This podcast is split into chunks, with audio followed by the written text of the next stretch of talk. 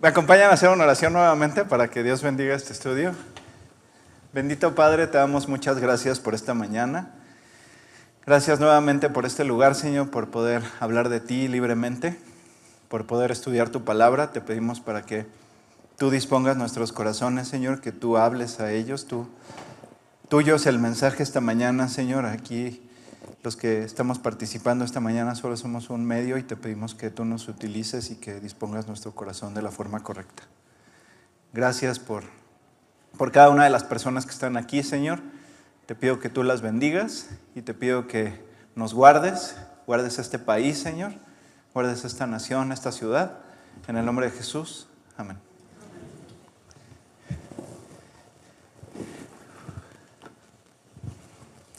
Pues como ya, le, ya lo comentaba Job, eh, hoy empezamos con esta serie que se llama Frutos.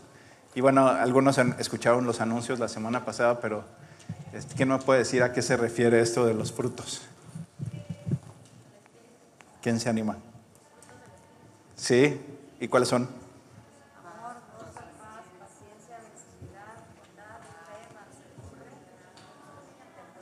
Templanza. Muy bien.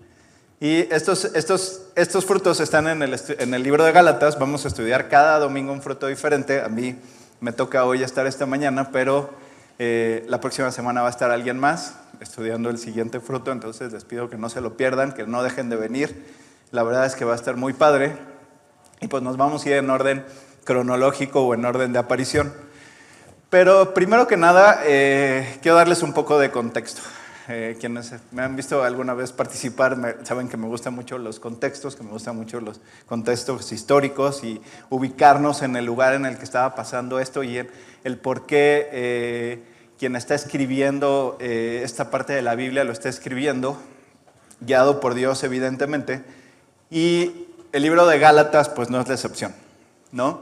en, la ciudad, en, en la región de Galacia había al menos unas cuatro o cinco iglesias, cuatro o cinco células que, estaban, que, se, habían fundado ahí, en las cuales se predicaba Cristo. Eh, y sin embargo, estas iglesias, esta región, toda esta región de Galacia, estaba envuelta en una situación doctrinal muy complicada y de mucha confusión. De hecho, si ustedes leen en este contexto, pensando en este contexto, la carta a los Gálatas, pues se van a dar cuenta cómo es una continua exhortación por parte del apóstol Pablo a regresar a la sana doctrina y reprimiéndolos por la confusión que traían. Vamos a abrir nuestras Biblias en, en el libro de Gálatas.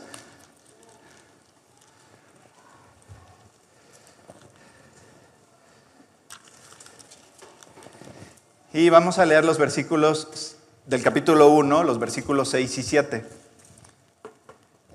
Y dice estos versículos, estoy maravillado de que tan pronto os hayáis alejado del que os llamó por la gracia de Cristo para seguir un evangelio diferente. No que haya otro, sino que hay algunos que os perturban y quieren pervertir el evangelio de Cristo.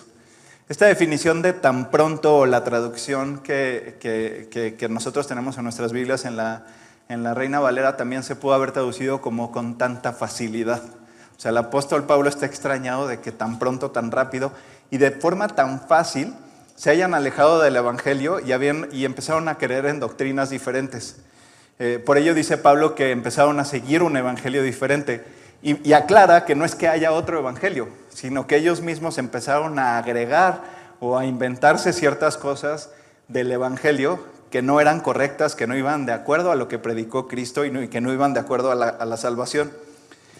Eh, ¿Qué es esto que empezaron a hacer los, los Gálatas? Pues empezaron a añadir al Evangelio prácticas judaizantes, prácticas religiosas, como requisitos para practicar el cristianismo, e incluso empezaron a predicar que la salvación se obtenía por obras o se obtenía a través del bautismo. Por ahí a lo mejor han escuchado acerca de esto. De hecho, más adelante en el capítulo 2, eh, el, propio Pablo relata que tuvo que reprender al propio apóstol Pedro, porque él mismo estaba cayendo en este tipo de prácticas y estaba confundido Pedro y empezó a decirles a los creyentes y a los nuevos cristianos que tenían que seguir prácticas judaizantes, que tenían que guardar el día de reposo, que tenían que tener la circuncisión, que tenían que abstenerse de ciertos alimentos Y empezaron a, tener toda esta confusión y Pablo regresa a lo básico y a, la, sana doctrina siempre. Y en el versículo 16 del capítulo 2, Pablo exhorta a Pedro a decirle, es que, es que recuerda, Pedro, que la salvación no es por obras. ¿Ok? En el versículo 16 dice, sabiendo que el hombre no es justificado por las obras de la ley, sino por la fe de Jesucristo. Nosotros también hemos creído en Jesucristo para ser justificados por la fe de Cristo y no por las obras de la ley, por cuanto por las obras de la ley nadie será justificado. Entonces, esta es la, carta a los Gálatas y además, y bueno, más adelante vamos a hablar de, Primera de Corintios, son, ambas son cartas de exhortación a regresar a los principios básicos, de regresar a la sana doctrina, de regresar a lo que, a lo que Cristo en su predicación nos dejó y no a estar inventando y a ponerle cosas humanas y de nuestra cosecha al Evangelio. A esto es a lo que se refiere el apóstol Pablo cuando dice es que no es, no es que haya otro Evangelio, ¿no? sino que ustedes empezaron a añadirle cosas de su propia cosecha. Y en este contexto de la carta no es eh, de extrañarnos que toda esta carta y particularmente el capítulo 5 haga una exhortación a los Gálatas a andar en el Espíritu y que para andar en el Espíritu, primero nos dice todo lo que no proviene del Espíritu. ¿No? Vámonos al capítulo 5.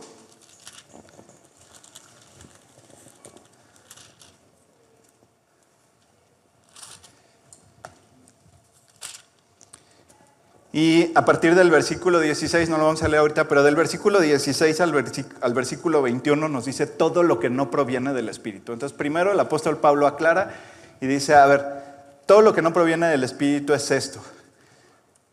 Pero nos dice cuáles sí son los frutos que provienen de un corazón entregado, de un corazón convertido, de un corazón que invitó a Cristo a vivir dentro de él y que son los frutos que se empiezan a, producir. En el versículo 22 Dice más, el fruto del Espíritu es amor, gozo, paz, paciencia, benignidad, bondad, fe, mansedumbre, templanza. Contra tales cosas no hay ley. Y yo recuerdo que poco tiempo después de haber invitado a Cristo a mi corazón, un día platicando con mi mamá, que fue la persona que me habló a mí de Cristo, le pregunté que cómo podía estar yo seguro que verdaderamente Cristo estuviera en mi corazón y que, y que yo hubiera sido verdaderamente sincero cuando hice la oración y lo invité a mi corazón. Eh, y en primer lugar, recuerdo que mi mamá lo primero que me dijo fue que, pues si yo tenía dudas, lo mejor que podía hacer era orar por eso y decirle, confirmar eh, mi compromiso, confirmar mi salvación confirmarle a Cristo que, quería entregarle mi vida, que reconocía que Él había pagado por mí en la cruz. Y esta era como la, parte más sencilla. Pero en segundo lugar, y la, y la verdad es que lo recuerdo perfectamente, mi mamá me dijo que ella no tenía absolutamente ninguna duda de mi salvación. Porque al muy poco tiempo o al nada de tiempo de yo haber hecho la oración para invitar a Cristo, había empezado a dar frutos. Y entonces eh, me, dice, desde el momento en el que te regalé tu Biblia, nunca dejaste de leer. Desde el momento en el que te dije a qué predicación ir, nunca dejaste de ir. Y poco a poco, paulatinamente, muchas cosas no fueron de jalón, pero poco a poco, paulatinamente, empecé a dejar todas esas cosas del mundo que, no le hacían nada bien a mi relación con, Cristo. Cuando yo llegué a Cristo, eh, mi grupo de amigos era mi todo era mi mundo, era lo mejor que yo tenía. Y me acuerdo que de las primeras cosas que yo empecé a decidir dejar de hacer fue juntarme con ellos. Entonces, yo me acuerdo que yo decía, bueno, es que yo, ¿cómo me voy a imaginar estar un sábado metido en mi casa sin estar con mis amigos? ¡Qué loser! y me acuerdo la primera vez que decidí no ir a ningún lado y quedarme en mi casa viendo unas películas que me habían prestado y escuchando música, unos discos que me había regalado mi mamá, de verdad fue uno de los mejores sábados que había tenido yo en toda mi vida. ¿no? Entonces, estos son los frutos que Dios empieza a producir en el corazón una vez que tú lo invitas a vivir dentro de ti y le entregas tu vida. ¿no? No, no quisiéramos que todo cambiara por arte de magia. Hay cosas que cambian como de un momento a otro, pero la mayoría de las cosas que tú quieres que pasen en tu corazón o que tú siempre has anhelado empiezan a pasar paulatinamente en función de lo que, tú, de lo que Cristo va haciendo en tu vida. Como les decía, estos frutos que se van produciendo en el corazón son los enlistados aquí en el versículo 22 y 23, más algunos otros, pero sin duda esto es lo más importante. Y de esto se desprende cualquier otro fruto de una correcta relación con Jesús. Y además son los que estaremos estudiando las siguientes semanas. Y pues bueno, pues por orden de aparición, porque además así es como los estudiaremos. Entonces, si quieren saber de qué vamos a hablar la semana que entra, pues vamos a hablar del gozo. Entonces, pero por orden de aparición, esta mañana vamos a hablar del amor. ¿Y qué mejor capítulo para hablar del amor que Primera de Corintios 13? Entonces, vámonos en nuestras Biblias al capítulo 13 de Primera de Corintios. Y esta obra maestra del Espíritu Santo escrita a través del apóstol Pablo, pero al igual que al inicio de esta plática, lo que les decía con la carta a los Gálatas, y de muchas en las que me ha tocado participar, pues es importante entender el contexto histórico o el contexto en el cual se encontraba la iglesia de Corintio y en el cual Pablo escribió esta maravillosa carta y, particularmente este maravilloso capítulo. A lo mejor algunos de ustedes se acuerdan, hace algunos años me tocó sustituir a Oscar durante cinco domingos aproximadamente y nos habíamos puesto una empresa de predicar acerca de Corintios, ¿no? Y entonces el primer día yo les dije, mi objetivo es que en estos cinco domingos recorramos del capítulo 1 hasta el 13, ¿no? Y podemos llegar hasta el 13. No llegamos ni al 4. Porque la verdad es que está, es tan rico lo que dice en esta carta, digo, evidentemente en toda la palabra, pero profundizamos en estos capítulos y recuerdo que apenas lo vamos a llegar al capítulo 4, pero bueno, el objetivo era, era, era llegar al 13. En mi corazón estaba que pudiéramos hablar de Primera de Corintios 13 y vean, pues unos años después Dios me lo, me lo concedió estando aquí esta mañana. Y es que muchas veces cuando escuchamos estos versículos, yo estoy seguro que incluso tú antes de la primera vez que vinieras o de invitar a Cristo a tu corazón, Posiblemente escuchaste estos versículos en, algún, en alguna ceremonia religiosa, los escuchaste citados en algún, en algún otro lugar y son tan populares y tan comunes y tan mal utilizados y sacados de contexto. Y esta mañana lo que quiero que estudiemos es, es precisamente eh, la forma en la que Pablo lo escribió como parte de una exhortación a una iglesia que estaba totalmente hecha a pedazos. La iglesia de Corinto estaba totalmente hecha pedazo, había cualquier cantidad de problemas, divisiones, contiendas, inmoralidades, había incluso un caso de incesto dentro de la iglesia de, de, Corinto y una evidente falta de espiritualidad y falta de sana doctrina. Los dones se utilizaban para, para, presumirle al otro de, no, pues yo profetizo y yo sano y yo... Y era nada más para, para temas de contienda y no necesariamente para el servicio a Dios y se utilizaban de forma equivocada e incorrecta. Había discusiones entre qué predicaba mejor. Este, al principio, en el capítulo 1, dice, no, pues yo soy de Pablos, yo soy de Apolos, y yo no vengo a Polanco si no está Oscar, y ese tipo de cosas que había de discusiones entre, entre, entre, entre la iglesia de Corinto, y pues decían, ah, es que Pablo predica muy aburrido, mira, hasta un chamaco se le quedó dormido y se cayó y se mató. Y, este, y, ese tipo de, discusiones innecesarias e inútiles que había en esta iglesia por esta falta de, espiritualidad. Y bueno, empezando a estudiar el capítulo 13 de Primera de Corintios, ustedes ven el título y dice la preeminencia del amor. ¿Qué es la palabra preeminencia de acuerdo a la RAE? Privilegio, exención o ventaja que goza una persona por razón o mérito especial. Entonces, privilegio, exención o ventaja. O sea, ¿por qué es la preeminencia del amor? Porque el amor está por encima de todo. ¿no? Y este capítulo, básicamente, eh, para estudiarlo esta mañana, lo dividí en tres partes. Y, pero lo primero, como introducción que hay que entender, es de qué tipo de amor está hablando el apóstol Pablo en, esta carta. Porque para la misma palabra en español llamada amor, existen al menos tres palabras en el idioma griego. A lo mejor lo has escuchado varias veces en diferentes predicaciones, pero te pido que esta mañana dispongas tu corazón a, ver lo que realmente es el verdadero amor de acuerdo, a, de acuerdo a Cristo, de acuerdo de acuerdo a la Biblia. Y si es la primera vez que los escuchas, también pon mucha atención porque mi anhelo y mi oración de esta mañana es que tú y yo podamos comprender verdaderamente la diferencia entre estos tres significados. La primera palabra en griego que significa que se traduce en amor al español es la palabra eros. Y esto se refiere a la atracción física que existe entre las parejas y además es más una emoción que cualquier otra cosa. De la palabra eros se desprende la palabra erotismo, por ejemplo. Entonces la palabra eros es una emoción, el enamoramiento es una emoción. A veces las parejas se enamoran tanto que hasta se casan. Entonces, pero están solamente guiados por una emoción que es este amor eros. Después existe el amor, eh, el amor, el otro tipo de amor que es el amor filial, y este amor es el amor fraternal. Por ejemplo, del amor filial se, desprende la palabra Filadelfia.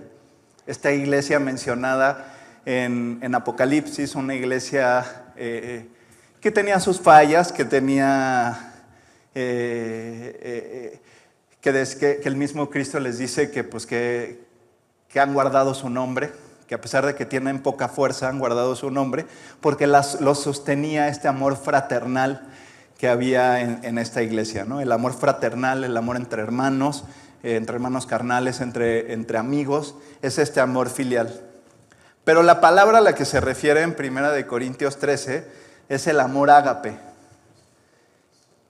que es un amor de absoluta generosidad, en el cual se busca el bien de la otra persona por encima de cualquier cosa o circunstancia y que es independiente a la respuesta de la otra persona. Y además, lo más importante es que este amor es el amor característico de Dios. Es un amor que no cambia independientemente de lo que la otra persona haga o deje de hacer. Se los voy a repetir porque es muy, muy importante que, que se nos quede. El amor agape es un amor de absoluta generosidad en el cual se busca el bien de la otra persona por encima de cualquier cosa o circunstancia y que es independiente a la respuesta de la otra persona. Y este es el amor característico de Dios. Es un amor que no cambia independientemente de lo que la otra persona haga o deje de hacer. Y bueno, pues para estudiar este capítulo de 1 de Corintios 13 vamos a dividirlo en tres partes. Y en la primera parte, el apóstol Pablo nos describe qué no es amor.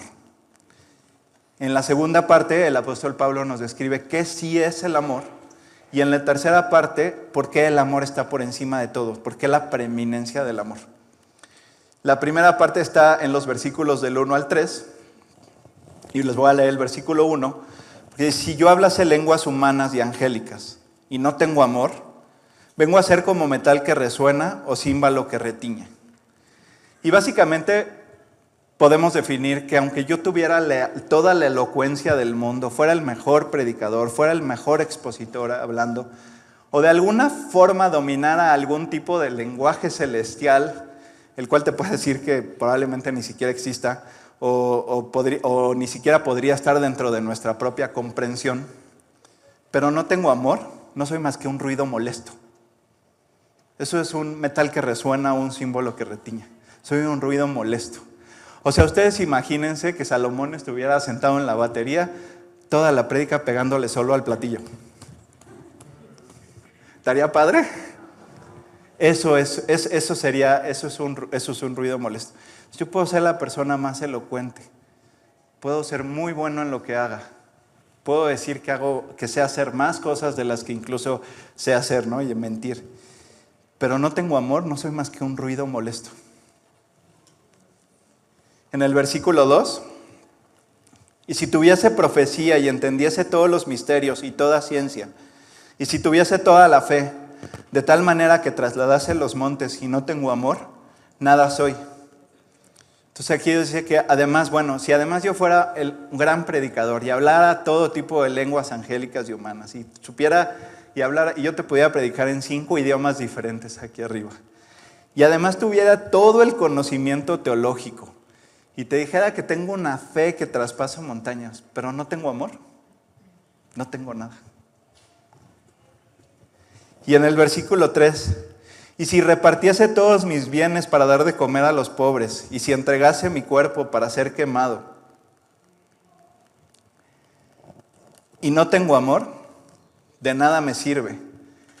Y si llego todas las mañanas a acomodar sillas bien temprano, y si vengo todos los viernes y todos los domingos bien temprano a ensayar, y si estoy en la puerta de bienvenida haciendo un montón de cosas y no tengo amor, no sirve absolutamente de nada.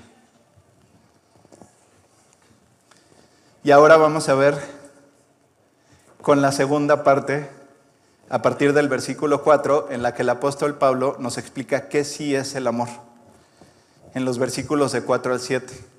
Primero, en el versículo 4 nos dice que el amor es sufrido, es benigno, el amor no tiene envidia, el amor no es jactancioso, no se envanece. Y bueno, el amor es sufrido, es benigno. Me voy a centrar también en que no tiene envidia. Y es que la envidia es un sentimiento horrible, es uno de los peores sentimientos negativos que podemos llegar a tener como seres humanos. Yo creo que muchos seres humanos podemos decir que hemos obtenido una gran victoria en el corazón el día que no sintamos ningún tipo de envidia. Y, existen muchos tipos de envidia. Pero básicamente hay dos, así la generalidad son dos. En donde el primer tipo de envidia es cuando tú quieres tener lo que el otro tiene y que tú no tienes, ¿no? Y entonces te genera envidia. Y el siguiente tipo de envidia es cuando no quieres lo que el otro tiene, pero quieres que le vaya mal de alguna forma. Quieres que saliendo de aquí pise popó de perro y se caiga en un hoyo. No te importa tener lo que él tiene, pero, pero tú, no quieres que, tú no quieres que le vaya bien a ese cuate. El amor tampoco es jactancioso. No reclama al otro que su amor es más grande y como no depende de lo que el otro haga, tampoco se envanece. ¿Cuántas veces hemos escuchado y a lo mejor hasta ustedes o yo nos hemos visto envuelto en esa eh, relación con cualquiera de pareja, de hermandad y todo y decir es que no me quieres igual que a él? Y entonces empiezas con ese tipo de, situaciones y yo te quiero más que tú a mí. y, y empiezas con ese tipo de cosas. A esto se refiere con que es cactancioso y fíjense, se me hizo precioso estas dos palabras, como las, como las hila, porque nunca es más grande y además no depende de lo que el otro haga, pues no se puede envanecer, no puede desaparecer. Porque los sentimientos desaparecen en el momento en el que el otro, los sentimientos y las emociones desaparecen en el momento en el que el otro te decepciona. Y como son emociones, igual y regresan o igual y no. Pero el amor no es así. En versículos 5 y 6, no hace nada indebido, no busca lo suyo, no se irrita, no guarda rencor, no se goza de la injusticia, mas se goza de la verdad. Son características en que nos siguen demostrando por qué el amor explicado aquí es el amor ágape, que no cambia independientemente de lo que la otra persona haga o deje de hacer. Al ser un amor que no se irrita, es un amor que pasa por alto las ofensas. Es un amor que pasa por alto las fallas del otro. Y no importa lo que el otro pudo haber hecho, este amor no va a cambiar. Todo lo cree. Y aquí les quiero contar una historia que escuché hace poquito de un pastor que decía que él oró por su mamá durante 30 años. Su mamá con un problema muy serio de alcoholismo. Eh, Platicaba él que se tomaba la mamá medio litro de whisky todos los días. Y ya en una edad muy avanzada, eh, tuvieron que internar a la mamá de este pastor. Y pues al momento de internarla le dijeron que tenían que intubarla.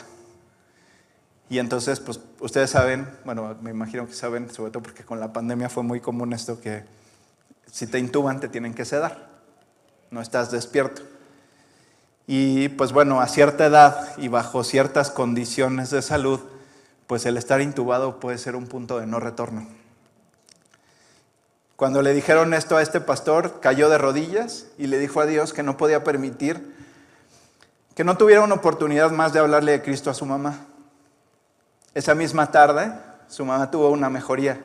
Le quitaron el tubo y el sedante.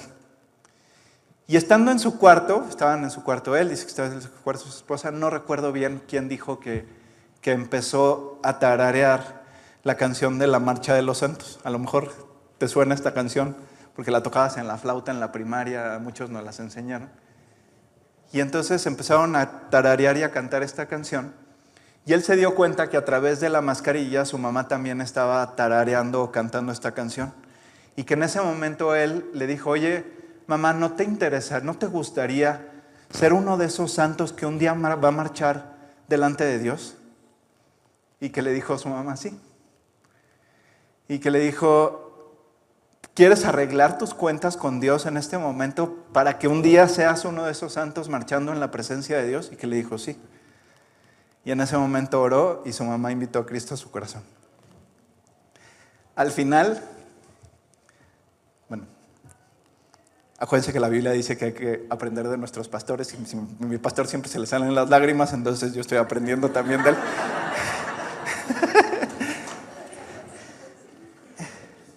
Al final solo comentó que esto pasó porque un cristiano puede perder batallas, pero nunca perderá la guerra. El amor puede perder batallas, pero nunca perderá la guerra. En la tercera parte, en los versículos del 8 al 13, Pablo nos explica por qué el amor está por encima de todo. Empezando en el versículo 8, dice que el amor nunca deja de ser pero las las profecías se acabarán y cesarán las lenguas, y la ciencia acabará. Y la verdad es que es interesantísimo estudiar este, sobre todo este versículo, porque de qué nos está hablando el apóstol Pablo aquí con estas tres cosas? La profecía, la ciencia y las lenguas, de tres dones, de tres dones que existían en ese momento. Y que de cierta forma eh, tanto la profecía como la ciencia aún existen. La profecía no referente, porque la profecía tiene muchas traducciones, y la profecía no, no referente al hecho de hablar sobre lo que va a ocurrir en el futuro, sino al don de palabra, al don de pararse aquí, poder expresarse, poder hablar acerca de Cristo. Y, y, existe todavía de esta forma, pues porque todavía necesitamos formar la iglesia, que es un cuerpo, y como lo dice también el propio apóstol Pablo, pues no todos podemos predicar, porque pues, si no la iglesia sería puro ojo, y no puede ser puro ojo, tiene que ser un cuerpo completo. Entonces, puedes entenderlo en estos dos sentidos, la, profecía, tanto el don de palabra como el, como el don que en ese momento existía de poder decir cosas que en el futuro iban a, iban a suceder. El don de ciencia o el don de conocimiento, eh, que aún existe, ¿no? Eh, hay personas, la verdad es que yo, y además en nuestra iglesia existen, el propio Juan Manuel, empezando por él, que tiene un don de conocimiento eh, fuera, de lo, fuera de lo normal, fuera de lo común. La, verdad es que la elocuencia con la que habla de la palabra de Dios y, lo que estudia, lo que escudriña las escrituras y además posteriormente comparte a todos nosotros, es, eh, no, es otra cosa más que un don. Y habla de otro que es muy polémico, seguramente alguna vez lo han escuchado, que es el don de lengua. Pero lo interesante aquí es que si se dan cuenta, utiliza, dos, utiliza el mismo verbo para decir qué pasarán con las profecías y qué pasará con la ciencia. Las profecías acabarán y la ciencia acabarán. Y dice, y cesarán las lenguas. Dentro de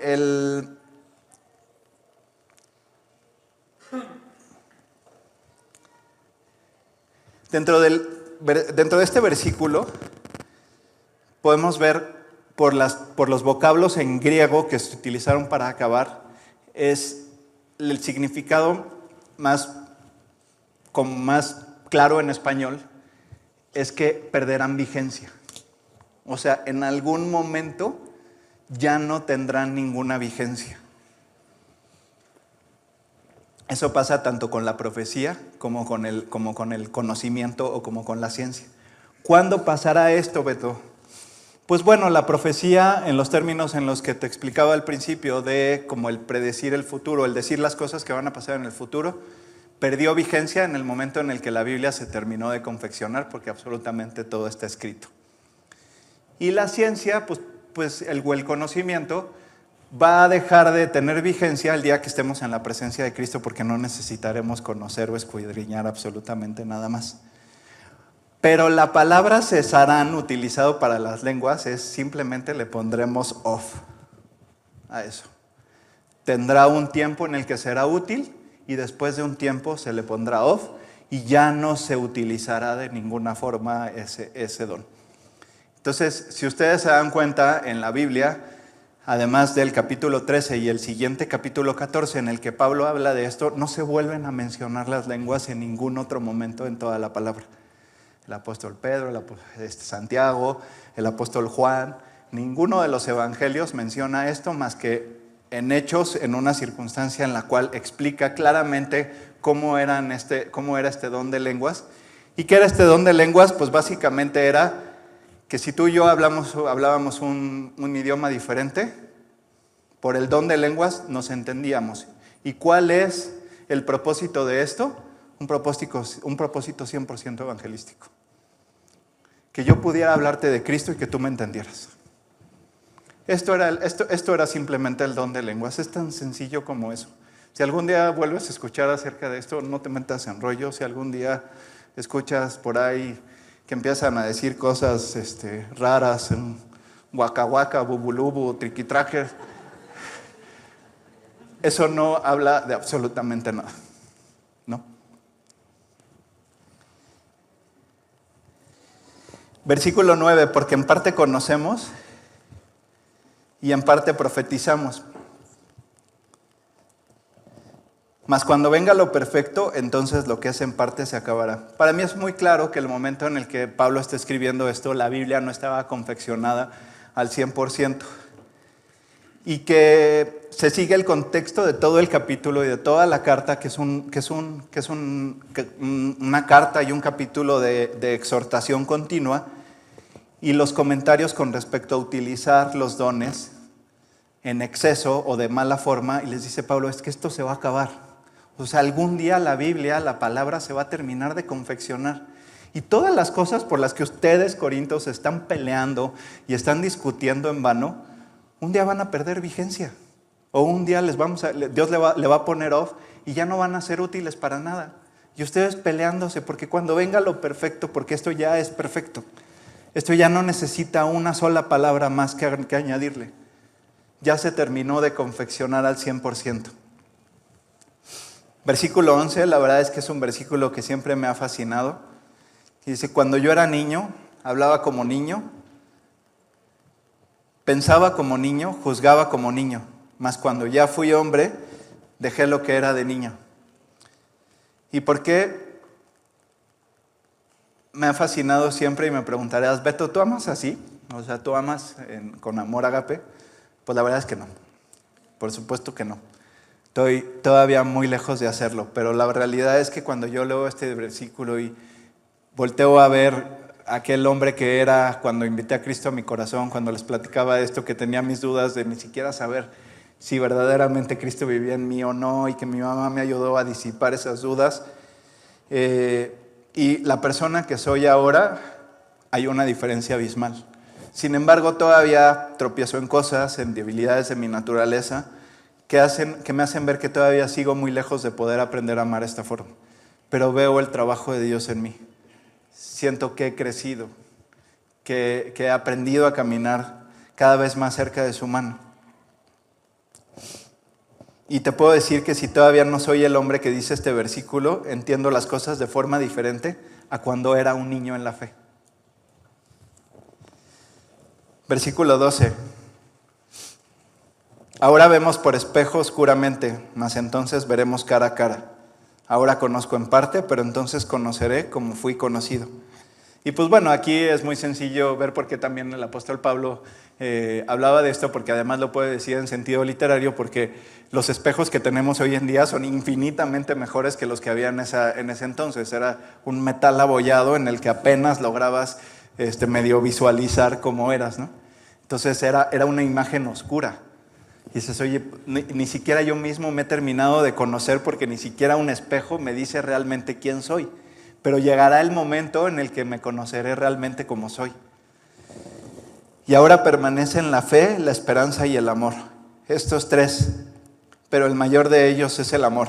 Y la verdad es que siempre me había llamado la atención por qué, por qué estaba escrito de esta forma este versículo, hasta que estudiándolo entendí que lo que pasa es que, ¿por qué va a permanecer el amor y un día la esperanza y la fe van a dejar de, van a perder su vigencia?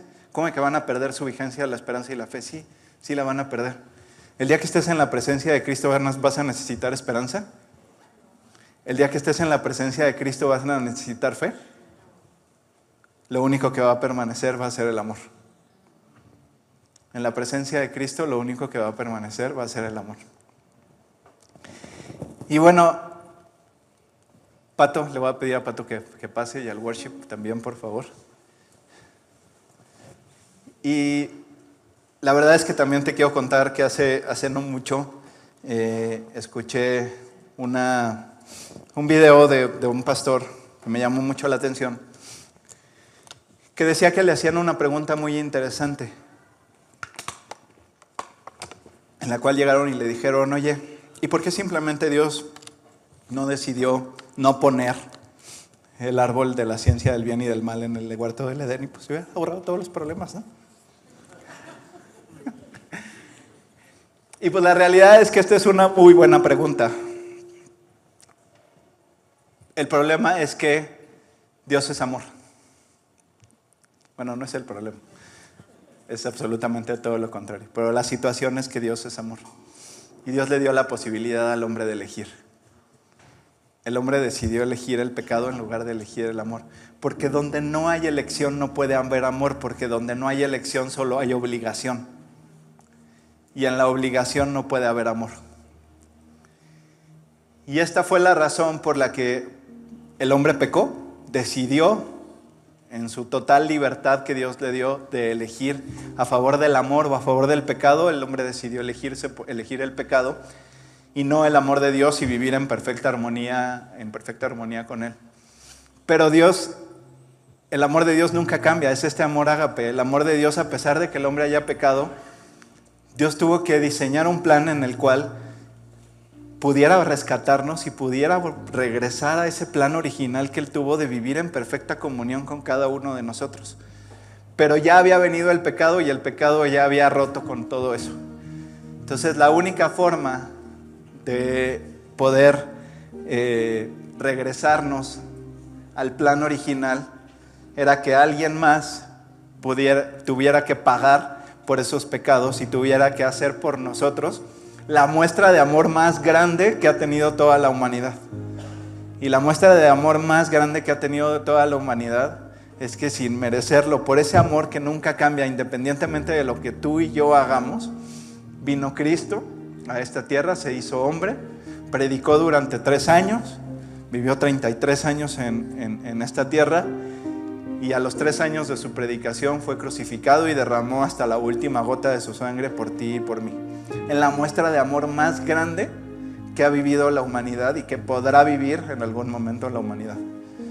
Y que la realidad es que, como te decía, como esto es una elección, pues Dios simplemente pudo haber no puesto el árbol de la ciencia del bien y del mal en el huerto del Edén y las cosas hubieran sido diferentes, pero no hubiera habido elección y por tanto no hubiera habido amor.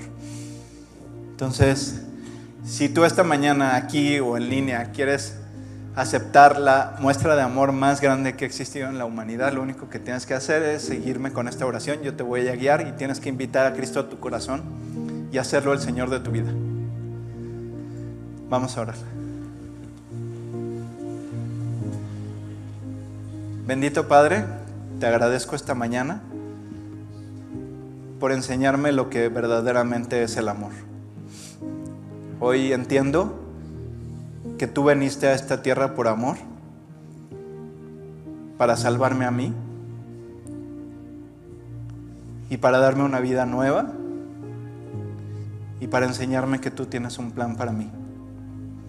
Te pido perdón, te abro la puerta de mi corazón y te pido que entres y tomes el control de mi vida.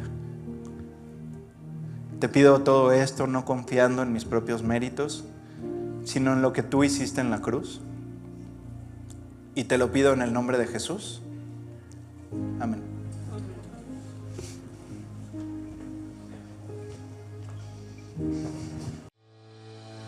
Muchas gracias por acompañarnos en esta transmisión. A nombre de todo el equipo de G36 Polanco, esperamos sinceramente que haya sido de aliento. Te pregunto, ¿ya estás echando mano de todo el material que está disponible para compartirlo? Aprovechalo y compártelo.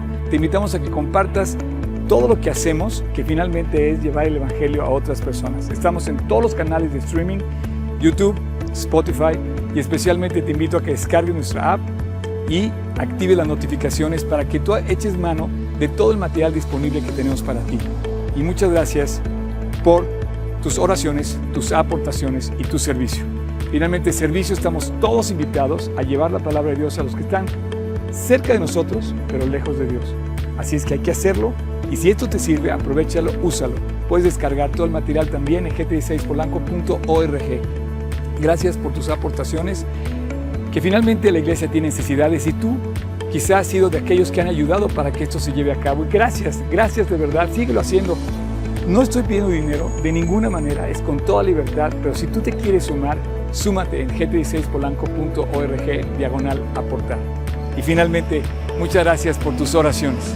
La iglesia debe ser casa de oración y Dios nos invita a ser casa de oración. Así es que no dejes de orar para que Dios nos guarde limpios, fieles y asidos a la palabra de Dios. Súmate orando, aportando, sirviendo y nos vemos hasta la próxima. Dios te bendiga.